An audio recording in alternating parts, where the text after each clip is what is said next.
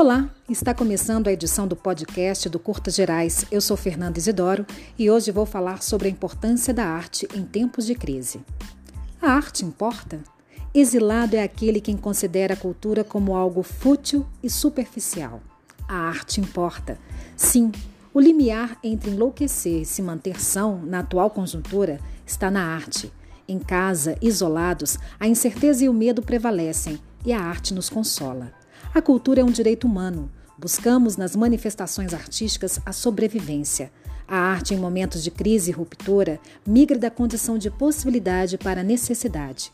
Consumir música, livros, entretenimento é tão importante quanto se alimentar, dormir, se relacionar com o outro e trabalhar.